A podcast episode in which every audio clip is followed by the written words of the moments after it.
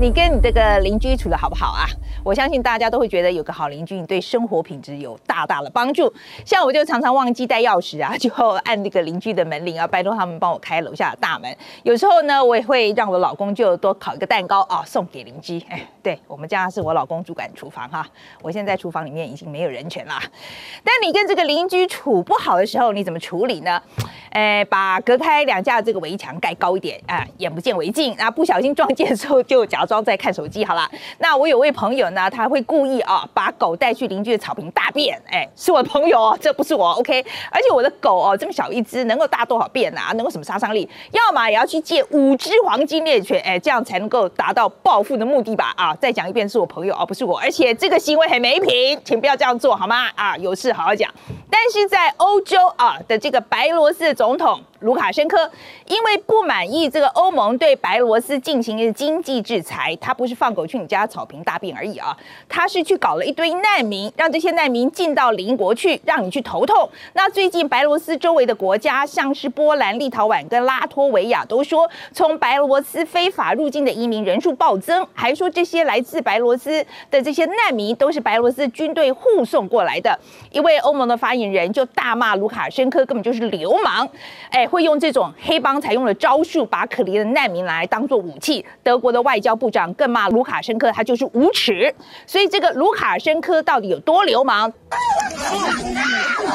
铁丝网的另一端，大包小包的难民和身穿黑衣、全副武装的白罗斯军人起了口角，发生推挤。白罗斯军人甚至还疑似鸣枪示警。事发地点就在白罗斯和波兰国境交界，可别以为这是单一事件。从空拍画面可以看到，一边是严加戒备、不准难民跨雷池一步的波兰军队，另一边是看不到尽头的难民临时驻扎地。地球另一端正在上演人为人道危机。发动者正是在国内也恶名昭彰的白罗斯总统卢卡申科。You can choke on those sanctions in the UK. We haven't had the faintest idea for a millennia about Great Britain, and we don't want to. You're America's lapdog. 二零二零白罗斯总统大选，卢卡申科在全国数百万人质疑舞弊的怒吼声中连任，随后大力压制国内抗争，甚至拦截民航机，逮捕流亡海外的抗议分子，种种手段引发欧盟和英国还有美国的扩大制裁和经济封锁。卢卡申科靠着俄国总统普京协助度过政治危机，还发动这项难民团攻势，反击欧盟制裁，造成人道危机和引发宣传战争。但这些人到底是从哪来的？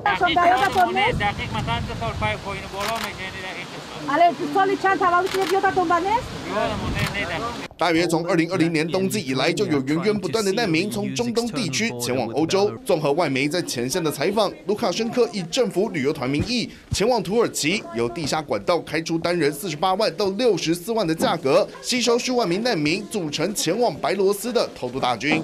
随后由白罗斯军警带往该国西方的欧盟边境，也就是波兰和立陶宛边界。后者当然不会放人通关，但只要一出了白罗斯国境管制区，这些招揽来的观光客瞬间就会变成偷渡欧盟不成又回头的非法难民，被多国军警夹在国境缓冲区，饱受寒冷、疾病与挨饿，孤立无援的等死。而国境上的激烈冲突更在十一月八号爆发。They told us, "You will, you will, I will kill you here. You will be die." No means it. You should go to Poland. So they force you to yes, cross the border. and they talk us. They cut. They give us a cutter. They told us, okay, 波兰 from here. Go. 根据波兰政府发言人穆勒的说法，去年大约有三万起非法越境事件，今年光是十月就有高达一万七千起。立陶宛采取强硬手段，国会高票宣布和白罗斯交界的国境进入紧急状态。这是立陶宛自九零年代脱离苏联独立后首次进入紧急状态，足见事态严重。而欧盟更是发表强烈谴责。The president demanded very clear with the statement that Belarus stops the instrumentalization of migrants for political purposes, which is putting people's lives at risk. 将难民当成武器推上前线。卢卡申科一来能以国家名义收取难民转运费用，填补国家经济；二来让一向人道为重的欧盟大为头痛，在现实和名誉两方面造成打击。三来还能以此为借口，向外界要求取消针对白罗斯的经济制裁，甚至要求补助，最少也能造成欧盟在处理难民问题上的受迫性双标。就算政治问题暂且不讨论，上万人蹲在国界附近，就已经让波兰和立陶宛甚至后方的欧盟头痛不已。欧洲最后一位独裁者卢卡申科，如今拿难民当报复手段，势必让饱受争议的自己更加臭名远播。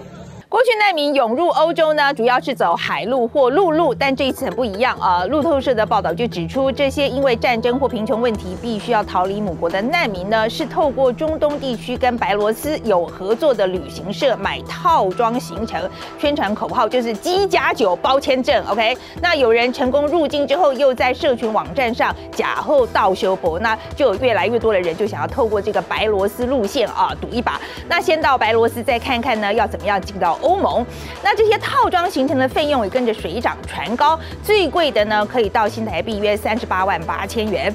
那波兰当局就找到一些证据啊，证明白罗斯的旅行社确实在邀请移民到白罗斯的首都明斯克。那还有报道指出呢，甚至连科麦隆、刚果民主共和国这些以前主要是从北非走海路的非洲国家，现在也都选择白罗斯路线，直接就飞到白罗斯再去欧盟啊，又快又省事。